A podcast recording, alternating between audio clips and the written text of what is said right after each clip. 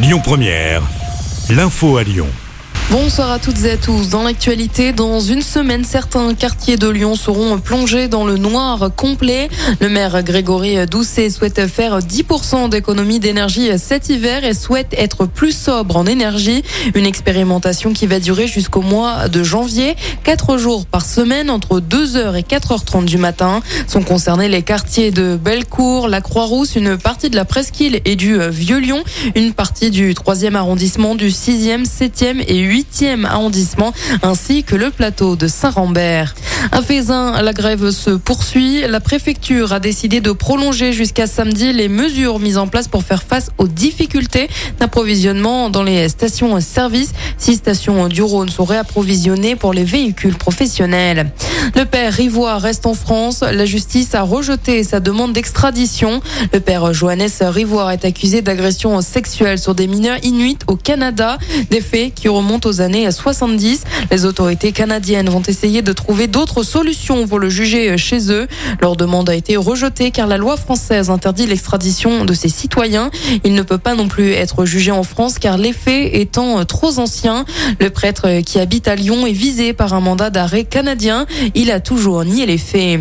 C'était il y a 50 ans, jour pour jour, un avion qui assurait la liaison Lyon-Bordeaux en passant par Clermont-Ferrand s'est craché du côté de Noir-Étable après avoir percuté le Mont Picot. Le drame fait 60 morts, 55 passagers et 5 membres d'équipage. 6 personnes, dont 2 enfants, survivent au crash. Les commémorations ont eu lieu le week-end dernier, notamment via un dépôt de gerbes devant la stèle dédiée au Mont Picot. L'actualité, c'est également un corps qui a été retrouvé près du domicile du suspect qui a avoué avoir tué Justine Vérac. Il a reconnu l'avoir enterré dans la forêt. L'homme placé en garde à vue dans l'affaire de la disparition en Corrèze. Il va être présenté à un juge aujourd'hui. Il était entendu depuis deux jours. Justine, 20 ans, n'avait plus donné de nouvelles le week-end dernier après avoir été aperçue pour la dernière fois en boîte de nuit.